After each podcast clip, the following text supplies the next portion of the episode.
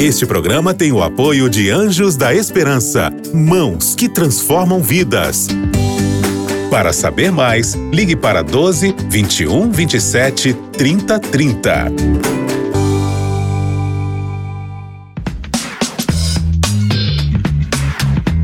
Pensando bem.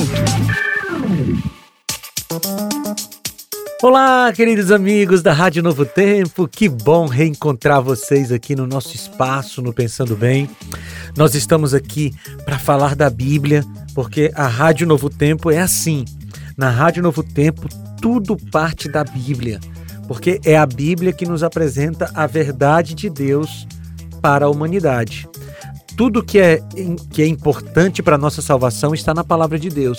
E é por isso que, quando o assunto é salvação, é espiritualidade, nós não podemos ter outra fonte a não ser a palavra de Deus.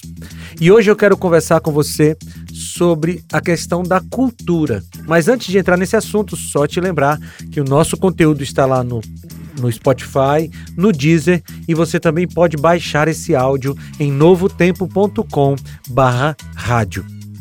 Mas vamos lá, qual é a relação entre a Bíblia e a cultura. Você já parou para pensar nisso? Como é que a Bíblia se relaciona com esse assunto da cultura? Bem, cultura é um nome que nós damos a qualquer produção humana, material ou imaterial. Deixa eu te dar alguns exemplos. A cultura, do ponto de vista cristão, é tudo aquilo que nós produzimos a partir da criação de Deus. Por exemplo, o ar é criação, ok? E a energia eólica que nós fazemos a partir da força do vento é cultura. O som é criação. A música é cultura. A, a árvore é criação. A mesa de madeira é cultura. Você entende? Tudo aquilo que nós fazemos a partir da criação de Deus é cultura, seja material ou imaterial.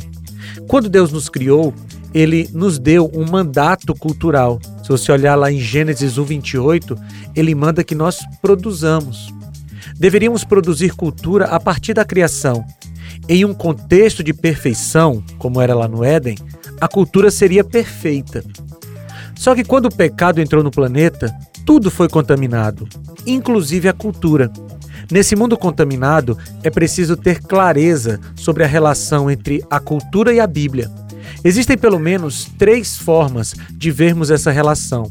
Apenas a última é realmente bíblica. Então vamos lá para as três formas de ver essa relação entre a Bíblia e a cultura. A primeira é a Bíblia submetida à cultura. De acordo com essa visão, a cultura predomina sobre a Bíblia e a Bíblia não tem um poder transformador sobre a cultura. Essa é uma visão não cristã a respeito da relação entre Bíblia e cultura.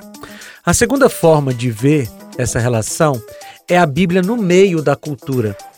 Nessa visão, a Bíblia deve ser influenciada pela cultura e vice-versa, de tal forma que os princípios bíblicos devem sofrer adaptações para se amoldar à cultura vigente. Essa também não é uma visão bíblica. Qual é a visão bíblica? É a terceira que eu vou te falar agora. É a Bíblia acima da cultura. Nessa visão, a cultura pessoal ou coletiva está submetida à Bíblia, que julga e modifica a cultura.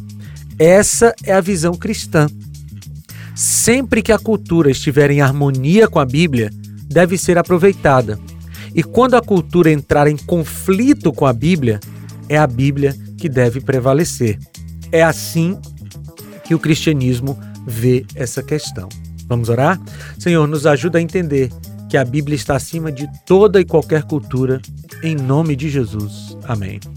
Queridos, foi muito bom falar com vocês. E você já sabe, né? A gente se reencontra no próximo Pensando Bem. Um abraço. Tchau! Você ouviu Pensando Bem com Felipe Amorim.